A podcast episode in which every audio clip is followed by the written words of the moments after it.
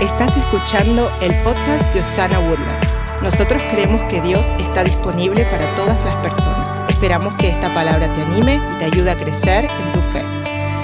Yo quiero comenzar contándoles un poquito, eh, mucha gente nos pregunta a nosotros, al pastor Harold y yo, ¿cómo se conocieron? ¿Cómo fue eso de que eh, se conocieron y, empezaron a hablar? Um, y hoy como él no está, me toca a mí contar mi lado, que es el lado correcto. Porque cuando él lo cuenta, lo cuenta muy diferente. Entonces digo, ah, no, ahora yo tengo el micrófono. Bueno, y últimamente ha contado unas cosas y yo digo, hey, ¿por qué estás contando tanto? Pero se puso muy confianzudo con ustedes o algo, porque dije, wow, le gusta, ahora me toca a mí. Entonces, eh, nos conocimos cuando estábamos los dos muy chiquitos, muy jovencitos. y algo que me gustó mucho de él fue que él me ponía atención a mí y no a mi papá. Para ustedes que no saben, mi papá es, es, el pastor Marcos Witt. Entonces se imaginan, mucha gente se me acercaba y me hablaba y me quería hablar porque querían acercarse más bien a mi papá, para hablar con él. y entonces yo me las huelía desde el principio, o sea, me hablaban unos cinco minutos y de ahí de repente, ah, ¿y eh, cómo está tu papá? Yo, ay, no, este ya, ya, ya no. Entonces, algo que me gustó de mi esposo es que nunca una vez me preguntó nada acerca de mi papá. Entonces dije, ay, este me quiere hablar a mí. Entonces yo estaba muy agradecida que él quería hablar conmigo, ¿verdad? Que él quería saber de mí y no de mi papá. y eso fue algo que causó que yo quisiera estar con él más tiempo. y me gustaba mucho también que me hacía reír. Ah, él, bueno, como ya lo conocen, ya lo van conociendo, a él le gusta mucho hacer a la gente reír. Yo estaba muy agradecida de tener un amigo que me hacía mucho reír, entonces yo decía, yo quiero andar con alguien que es así, que tiene gozo en su corazón. Y yo me acercaba más a él porque él me hacía reír, me hacía sentirme feliz. dije, yo quiero estar con él. Y después de tiempo, yo estaba agradecida, después de que nos conocimos más, que él me quería como yo era. Y en muchas ocasiones él me tuvo que perdonar yo estaba agradecida por ese perdón que Él me extendía y, ah, en lo que nos conocíamos y, teníamos una mejor relación. Ah, yo estaba agradecida por tantas cosas y eso causaba que yo quisiera estar más cerca de Él también. Ah, y en muchas ocasiones también Él tuvo que pelear por mí y, y Él me defendía.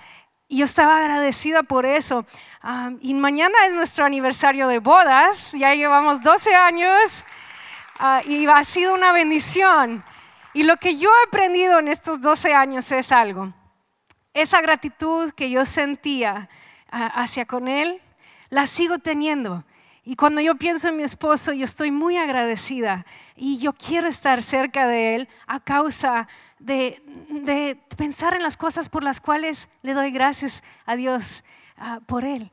Entonces, eh, en la vida cuando nosotros empezamos a, reflejar en esto, ¿cómo es que a veces nosotros tenemos bendiciones? Tenemos, por ejemplo, a Dios disponible a nosotros ah, y tenemos eh, comida en la mesa, tenemos un matrimonio, tenemos hijos, tenemos casa, carro, lo que sea. Pensamos en estas cosas, pero después de tiempo se, se vuelven en como que algo común. Y cuando algo se pone muy común y muy familiar, ¿qué pasa? Empiezas a olvidarte de lo que es tener esa bendición y ese milagro ah, en tu vida y dejas de ser agradecido por eso. Y, cuando te acostumbras a que algo esté disponible a ti, se te hace familiar y en, vez de reconocer ese milagro, empiezas a decir, bueno, eh, no sé, no, tengo lo que necesito. Y, empiezas a decir, bueno, si, tan solo tuviera eso en vez de, o, si pudiera aumentar en esto, en vez de ver lo que ya Dios ha puesto en tus manos y las bendiciones y los milagros de cada día. Te quiero hacer una pregunta. ¿Qué tal si hoy hubieras despertado con solamente las cosas por las cuales diste gracias ayer? Bueno, primero sé que muchos de ustedes no estarían aquí porque no tuvieran carro, quizás, o quizás no tuvieran ropa y bueno, no queremos que lleguen aquí así, así que no estuvieran. y muchos no tuvieran casa, se hubieran despertado en el piso o algo. ¿Qué tal sabiendo eso ahora y con esa mentalidad? Si supieras que mañana ibas a despertar con solamente las cosas por las cuales, cuales ibas a dar gracias hoy, ¿qué harías? ¿Cómo cambiaría tu lenguaje, tu manera de pensar? Ah, ¿Darías gracias por tus hijos en vez de quejarte por sus berrinches y todo lo demás? ¿Darías gracias por ese esposo, esa esposa? ¿Darías gracias por la comida que está en tu mesa cada día? Ah, y, cada, si, si, ves en la Biblia, cada vez que Jesús rompía pan, como dice que iba, iba a comer con alguien, ¿qué dice? Dice, cada vez que dice que él rompía pan, él daba gracias. Cada vez, cada vez que nosotros tenemos la oportunidad de recibir un milagro como una comida, que quizás para ti no suene a un milagro, pero sí lo es. Esa es una oportunidad para dar gracias a Dios y poder recordar que Él ha sido tan bueno con nosotros. Él ha llenado nuestras vidas de plenitud, de bendición. Y cuando reconocemos eso, nos vamos a acercar más. Como les contaba con mi esposo, cuando empezamos a, ser agradecidos por todo lo que Dios ha hecho y por quién es, quién es hacia nosotros, nos vamos a querer acercar más a Él. Les voy a leer una historia de la Biblia que me gusta mucho. Se encuentra en Juan 21. Esto es después de que Jesús murió y resucitó. Y se, les aparece a los discípulos y los discípulos habían regresado a su trabajo de ir a pescar. Y vamos a leer la historia. Dice, más tarde Jesús se apareció nuevamente a los discípulos junto al mar de Galilea. Y este es el relato que sucedió. Simón Pedro dijo, me voy a pescar. Y, los otros dijeron, nosotros también vamos. Así que salieron en la barca, pero no pescaron nada en toda la noche. Al amanecer Jesús apareció en la playa, pero los discípulos no podían ver quién era. Y les preguntó, amigos, ¿pescaron algo? No, contestaron ellos. Entonces él dijo, echen la red a la derecha de la barca y tendrán pesca. Ellos lo hicieron y no podían sacar la red por la gran cantidad de peces que contenía. Entonces el discípulo a quien Jesús amaba le dijo a Pedro, es el Señor. Cuando Simón Pedro oyó que era el Señor, se puso la túnica y se tiró al agua y se dirigió hacia la orilla. Y los otros se quedaron en la barca y arrastraron la, pesada red llena de pescados hasta la orilla, porque estaban solo a unos 90 metros de la playa. Y cuando llegaron, encontraron un desayuno preparado para ellos. Pescado a la brasa y pan. Traigan algunos de los pescados que acaban de sacar, dijo Jesús. Y Simón subió a la barca y arrastró la red hacia la orilla. Habían 153 pescados grandes y aún así la red no se había roto. Ahora acérquense y desayunen, dijo Jesús.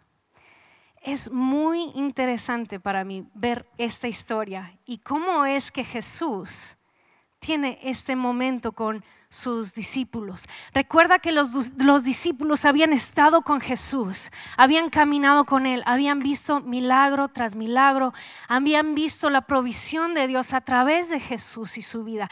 Pero quizás en algún punto se les hizo común que Jesús estuviera con ellos. ¿Verdad que sí? Pensaron, bueno, esto es lo que pasa, es normal, es tan normal Siempre pasa. Ay, con Jesús ya sabemos qué va a pasar. ¿Y qué pasa? Él muere, ¿verdad? Pedro hasta empieza a negar a Jesús, decir, no, yo no estaba con él, ¿verdad? Y ellos regresan a su vida normal, a su vida cotidiana. Se regresan a lo que saben hacer, a pescar. ¿Y qué pasa? No les fue tan bien. No, no les fue bien. No encontraba nada. Y llega Jesús y les dice, ¿sabes qué? Hazlo de otra manera. ¿Y qué pasa? Hay abundancia. Hay más de lo que pueden cargar. Y Pedro, quien había negado a Jesús y había recibido el perdón de Jesús, en agradecimiento, dice, yo tengo que estar más cerca de Jesús. Él no se puede esperar, dice, no me aguanto las ganas de estar cerca de Jesús otra vez, de poder acercarme a Jesús, porque ellos reconocieron la voz del Señor. Y, sí, pero fue Pedro que dijo, yo me voy a tirar, tengo que estar más cerca de Jesús. ¿Y qué hace Jesús?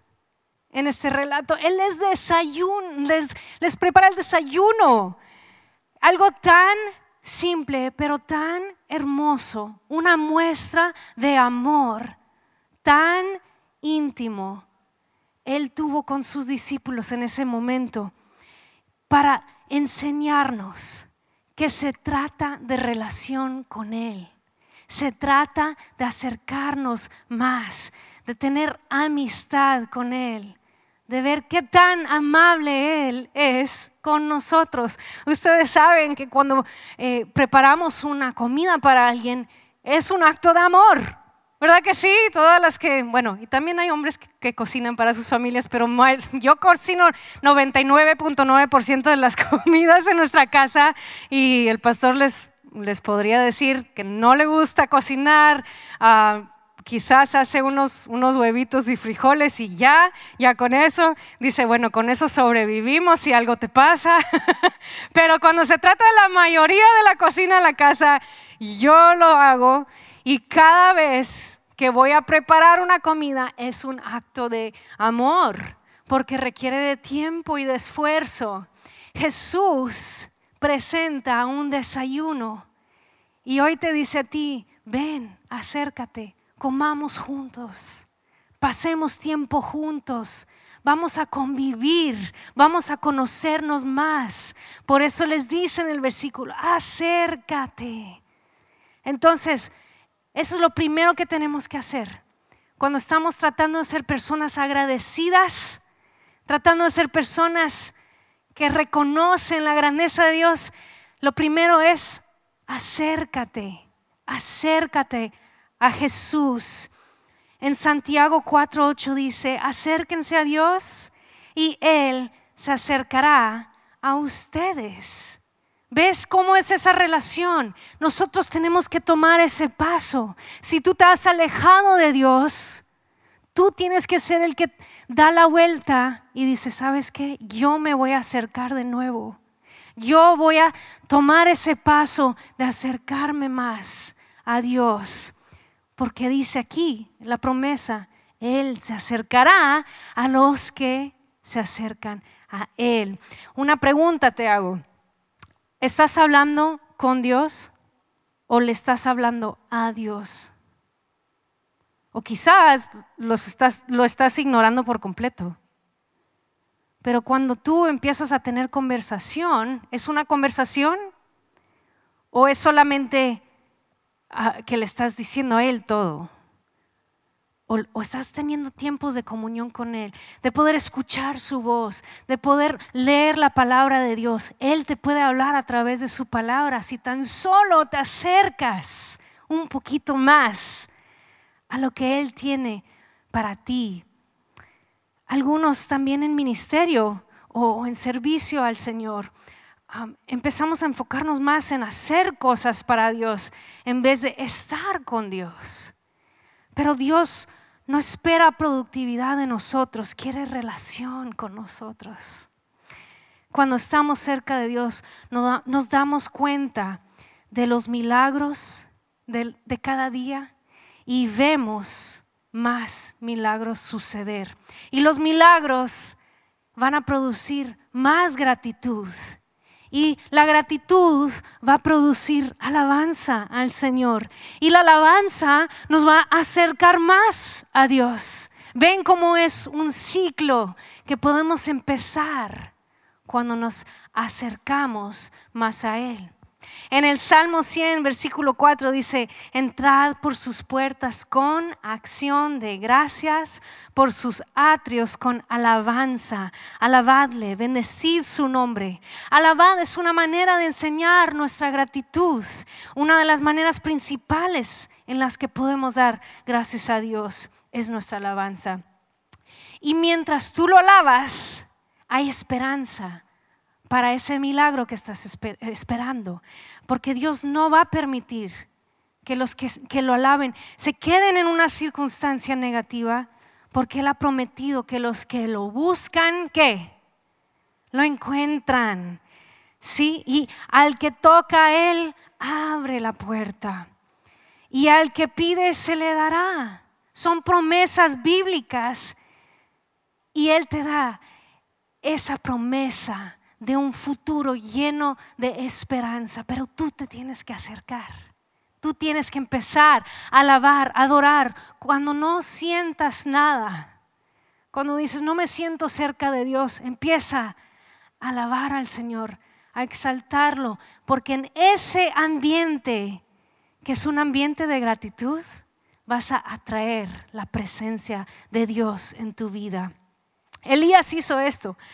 Eh, eh, si se acuerdan en la historia en Primera de Reyes, él sube a una montaña durante una sequía que estaba pasando el pueblo de Israel. Y él empezó a adorar y alabar. Él no dice que él subió y empezó a rogar. Él dice que subió a la montaña y empezó a alabar, a levantar alabanzas a Dios. Ser Señor, tú eres bueno. Decir, tú eres grande sabemos que tú estás en control. Él estaba alabando. ¿Y qué pasó? Le dice a su asistente, dice, ve a revisar si ya va a llover. Entonces dice el, asistente como que, eh, ¿estás seguro? Porque miro el sol, no hay ni una nube. Bueno, sí, ve, ve a ver. Ok, entonces va saliendo, va a revisar y regresa y dice, no, Elías, no hay nada. No hay, ni un, poquito de, de una nube. No va a llover. Elías dice, no te preocupes, está bien. Y empieza a adorar otra vez. Empieza a levantar alabanzas a Dios. Y dice otra vez, hey, ve a, ve a revisar, ve a revisar. Oh, eh, ¿seguro? Sí, ve a revisar. Y se va otra vez y regresa otra vez y nada. Y le dice, Elías, pues no sé, no, quizás yo no tenga la fe, pero no veo nada. Y Elías hizo esto, dice la Biblia, seis veces lo manda a buscar una nube y no hay nada. Y regresaba el asistente con el reporte negativo, pero Elías seguía alabando. Y a la séptima vez, cuando lo manda, regresa y dice, yo veo algo, veo una nube chiquita. ¿será que esta? Y dice, sí, va a llegar la tormenta. Empieza a correr a la ciudad a decirles a todos que va a llegar la tormenta. Y la nube estaba así. Dice, eh, ahora voy a, sí, ve, vete, vete, porque ya va a empezar la tormenta. Y, ah, bueno, ok, entonces empieza a correr. ¿Y qué, qué pasa? Empieza a llover tan fuerte, una tormenta grande y termina la sequía. Y fue en un ambiente de adoración que creó Elías en esa montaña.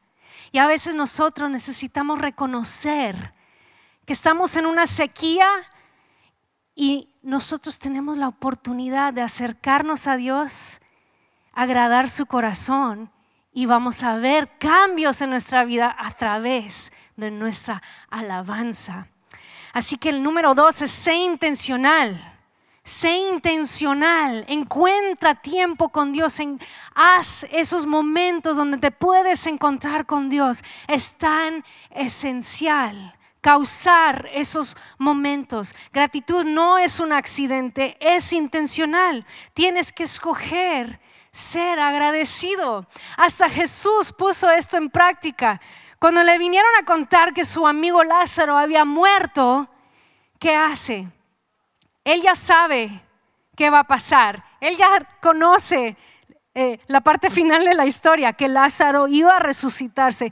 Pero dice en Juan 11:41, Padre, te doy gracias que me hayas oído. ¿Por qué tuvo Jesús necesidad de darle gracias a Dios por escucharlo si Él era el Hijo de Dios? Tenía la conexión directa con Dios. Pero aún así nos da este ejemplo de dar gracias a Dios por haber escuchado su oración antes de que el milagro sucediera. Y dar gracias de antemano, enseña que tú tienes esa fe y esa confianza en Dios es un testamento de tu fe. Abraham también, ¿se acuerdan la historia de Abraham y Sara que tuvieron que esperar por tener hijos? Dice la Biblia que esperó 24 años por su promesa de tener hijos.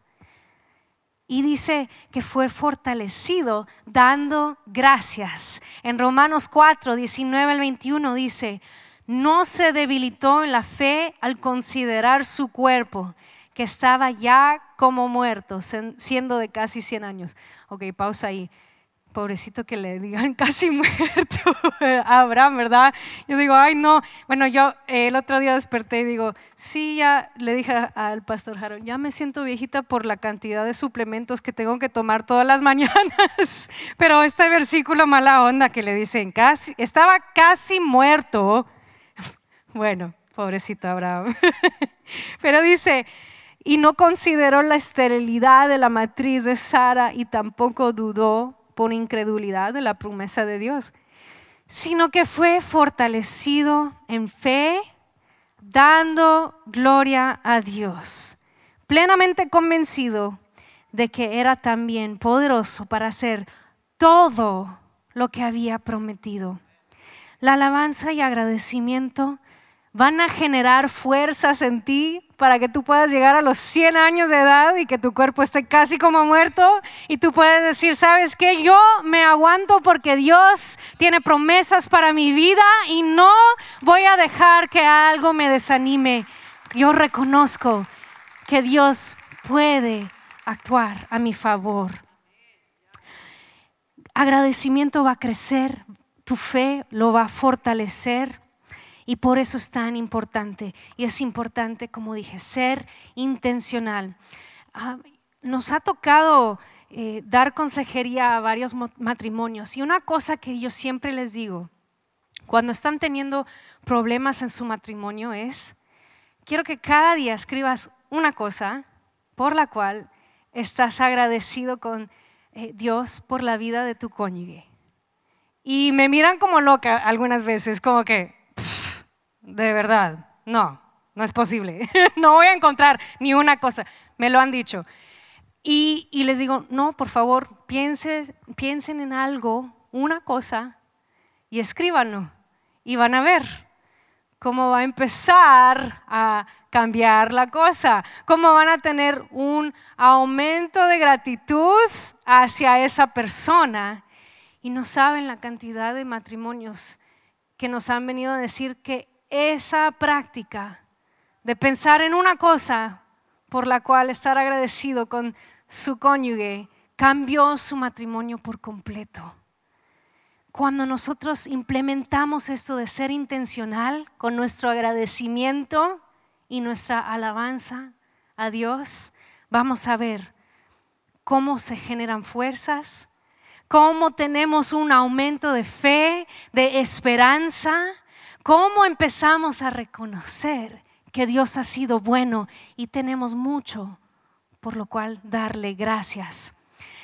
Y vamos a ser también intencionales con lo que hablamos y lo que pensamos. Y eso me, lleva a la, a la última parte que es no te quejes. Número tres es no te quejes. Yo sé que esto es difícil para muchos. Voltea con el que está ahí, no te quejes. Yo sé que es, a veces es difícil no quejarse, ¿verdad que sí? Hay tanto por lo cual quejarnos. Entonces, por eso es tan importante. Hey, no te quejes. ¿Sabes por qué? Porque eso no llama la atención de Dios. Cuando nos quejamos y empezamos a decir, ay no, es que nada me va bien, es que no tengo lo suficiente, no vengo en la familia correcta, no tengo el dinero que necesito, no tengo el trabajo que necesito, no tengo el esposo, la esposa que necesito. Cuando te empiezas a quejar, de repente lo negativo en tu vida está como que destruyendo ese ambiente de agradecimiento. Y cuando no estás en un ambiente de agradecimiento, no vas a tener fuerzas para esperar la promesa, como dijimos. Entonces, hay que en esos tiempos, donde, cuando te quieres quejar, usa eso para recordar la grandeza de Dios. Cuando empiezas a decir, no, es que no, no, no, no. Ok. Gracias Señor por este carro que me diste, aunque está echando humo por todas partes. es mío. Yo llego a mi trabajo con este carro y te doy gracias por él. Amén. Y ya, ya con eso, ¿verdad? Empieza a declarar cosas buenas. En Daniel, eh, el libro de, de, Daniel en la Biblia, en Daniel 10, hay una historia que habla de un ángel que viene con Daniel y le explica que cuando Daniel había pedido algo, estaba pidiendo un milagro, el ángel le dice, desde ese primer día que tú pediste ese milagro, que tú hiciste como que la petición, yo ya venía en camino, Dios me había mandado pero habían potestades y principalidades que me estaban impidiendo de llegar a hacer el milagro. Tú no sabes qué está pasando en el mundo espiritual. Y cuando tú tienes palabras de agradecimiento y gratitud para esperar hasta que llegue ese milagro, vas a ver tu milagro suceder. Tú no sabes si estás a la vuelta de tu milagro un día más pudiera hacer toda la diferencia, porque hay ángeles batallando a tu favor, y hay ángeles que están tratando de llegar con tu milagro, y hay cosas tratando de venir en contra, porque quiere Dios bendecirte. Él quiere derramar su bendición sobre cada uno de nosotros. Entonces tienes que esperar un poquito más, un poquito más. No te quejes en esos momentos de espera, porque Dios ya mandó la respuesta y su voluntad hacia nosotros es para bien y no de mal. Entonces tienes que seguir creyendo, seguir esforzándote. Y, cuando empiezas a, quejarte o, rogar, ¿qué pasa? Eh, bueno, has estado con un niño que te está rogando por algo, o sea, dice, yo quiero un dulce, ok, yo quiero un dulce, yo quiero un dulce, yo quiero un dulce. Es como que ya cállese.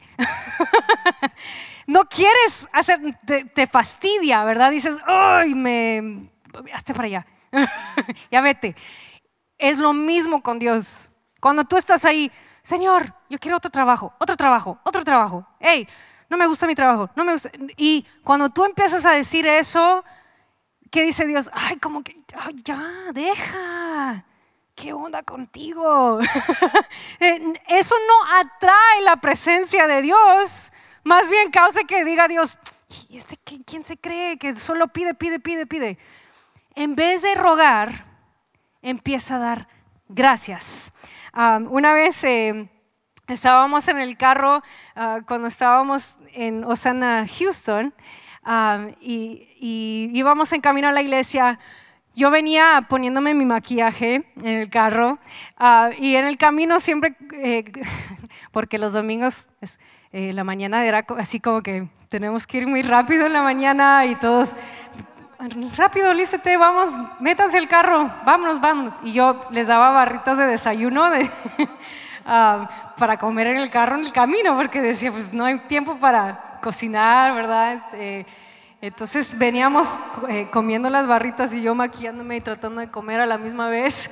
Y mi hijo Marcos eh, de repente dice, mamá, ya me acabé mi barrita eh, y todavía tengo hambre, ¿me puedes dar más? Y yo cargaba otros más y le digo, sí, sí, dame un, un, momentito que me estaba terminando de poner el rimel así. y, y dice, gracias. Ay, en ese momento dije, ay no, tengo que parar ya y darle su barrita porque pues, mira qué chulo, qué, qué tierno que en vez de decirle, no, tengo mucha hambre, lo necesito ahorita, dámelo ahora, tengo hambre. Dijo, gracias. Y esperó a que yo le iba a dar la barrita de desayuno. Me encantó que él, siendo tan chiquito, ya entendía este principio de que no tenía que rogarme, él tenía la confianza de que yo se lo iba a dar y esperó el momento indicado y eso causó que yo quisiera actuar más rápido a su favor. Y así es Dios con nosotros. Él dice, cuando alguien está agradecido, que Él quiere bendecir a esa persona. Porque Él dice, esta persona tiene el corazón correcto. Hay una historia en la Biblia similar. Jesús iba sanando en, una ciudad y estaba haciendo muchos milagros. Y llega una mujer que su hija se estaba muriendo estaba muy enferma. Y la mujer llega con él y le empieza a decir, Jesús, por favor, ten misericordia, mi hija se está muriendo. Jesús, Jesús. Y empieza a rogar y rogar y rogar. Y la Biblia dice que Jesús la ignoró. Literalmente dice que no le contestó ni una palabra. Cuando ella estaba quejándose y diciendo, mi hija está muy enferma y, Jesús, necesito que vengas. Y no le puso atención, dice la Biblia. La ignoró por completo. Y cuando ella se dio cuenta de que eso no estaba funcionando, empezó a alabar a Dios. Dice que se, tiró y empezó a dar gracias a Dios y alabar a Dios. Y de repente, ¿qué pasa? Jesús se da la vuelta y dice, oh, ok, ya veo, ahora veo que esta persona tiene un corazón de adoración y a causa de eso su hija fue sanada. Pero no fue porque esta mujer vino y le rogó a Jesús, fue porque empezó a alabar a Dios, empezó a dar gracias.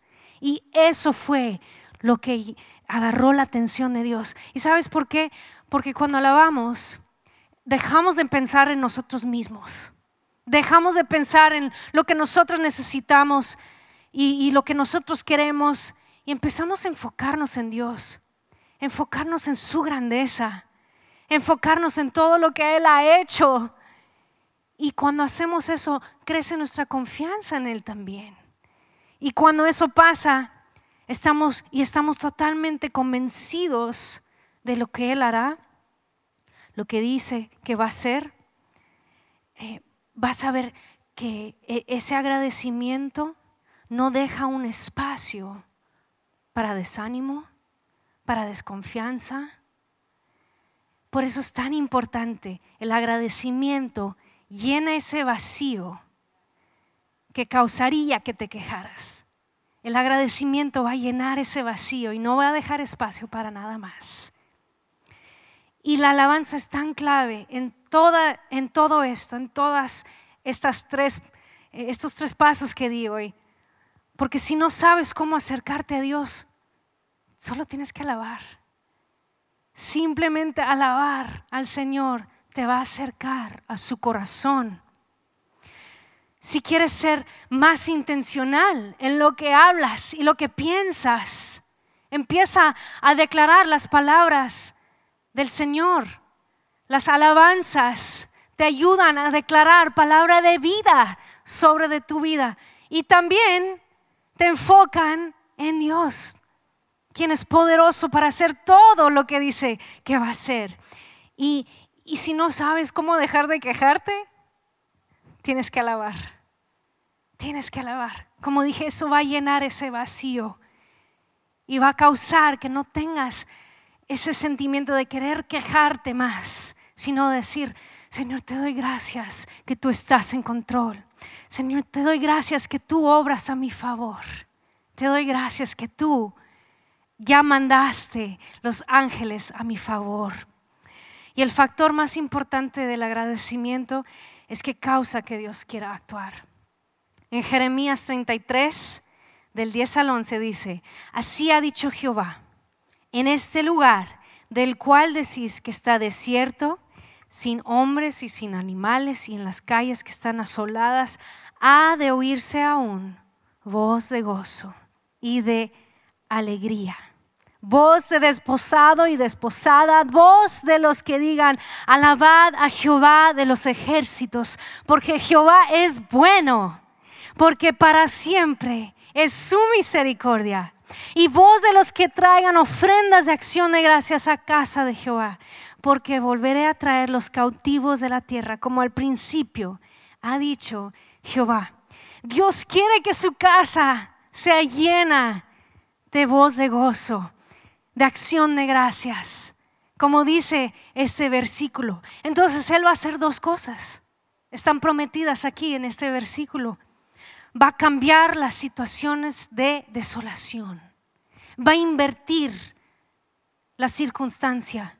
Él va a empezar a obrar a tu favor cuando tú empiezas a dar agradecimiento. ¿Por qué? Porque dice que Él quiere que su casa sea una casa de adoración, de acción de gracias. Entonces, ¿por qué no te daría más razones de ser agradecido? Ese es el poder del agradecimiento. Y número dos de eso es que Dios va a restaurar, porque estaba hablando de las calles desoladas, de la gente eh, esposada, que, que no había personas alegres, pero que iban a ver. Dios va a restaurar. Quizás hay algo en ti que sientes que está perdido, que necesita ser restaurado. Quizás son lo que tú piensas años perdidos. Quizás son relaciones perdidos.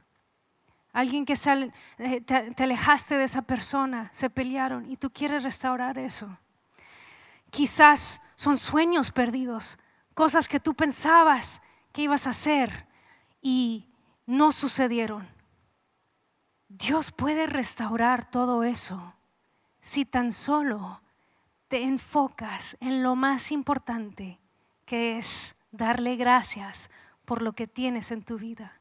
Empieza a darle gracias, a decir, Señor, te doy gracias que tú vas a restaurar mi matrimonio. Te doy gracias, Padre, que tú vas a causar que mis hijos te conozcan, que regresen a tus pies. Te doy gracias, Padre, que tú vas a abrir puertas en lo espiritual a mi favor. Y el temor y la ansiedad te van a entrar. Eso es, parte de ser humano. Eh, es normal. Van a tratar de decirte que no va a funcionar, eh, que las cosas no van a cambiar, que dar gracias no, no puede causar nada. Pero cuando tú empiezas a alabar y te recuerdas que Dios es más grande que tu circunstancia, vas a reconocer que la victoria ya fue ganada a tu favor. Que esa victoria fue ganada por Jesucristo en la cruz del Calvario, cuando Él murió y resucitó a tu favor. Eso tiene el poder de romper las cadenas en lo espiritual y en tus emociones también. Porque muchas de las cadenas nosotros mismos los ponemos en nuestras emociones, con nuestras dudas, nuestras inseguridades. Y en la alabanza no hay espacio para eso. Por eso es tan importante acercarnos más a Jesús, ser intencionales con lo que decimos, con lo que hablamos, con lo que declaramos y de no quejarnos, decir, Señor, yo te doy gracias. Si no paras de alabar y dar gracias, vas a ver como Abraham, esa promesa cumplida, ese sueño hecho realidad. Como Elías puedes ver que una sequía puede terminar en tu vida. Si sientes esa desolación, puedes ver cómo las calles de tus emociones pueden ser llenas de gozo, que pueden ser llenas de alegría. Y como Jesús, que dijo gracias a Dios, puedes ver algo resucitar en tu vida. Puedes ver que Dios va a cambiar la situación, cómo Él puede cambiar la circunstancia. Cuando no sabes qué decir, solo da gracias. Solo da gracias. Dice, Señor, necesito tu presencia. Aférrate a sus promesas y con el poder del agradecimiento y la alabanza vas a ver cómo Dios te lleva a tu triunfo cómo Él te puede sacar de ese sentimiento de desolación a las lluvias de bendiciones que Él puede traer. ¿Por qué no inclinas tu rostro y vamos a orar? Pedirle al Señor que nos dé ese reconocimiento de la necesidad de dar gracias. Padre, tú eres tan bueno, tan misericordioso. Nos has dado tanto, Señor. Gracias, Jesús, que nos perdonaste, que nos diste una oportunidad de acercarnos más a ti. Abriste la puerta para que nos acercáramos más. Y Señor, como Pedro, nos queremos aventar del barco. No dejar que cualquier cosa nos distraiga de acercarnos más.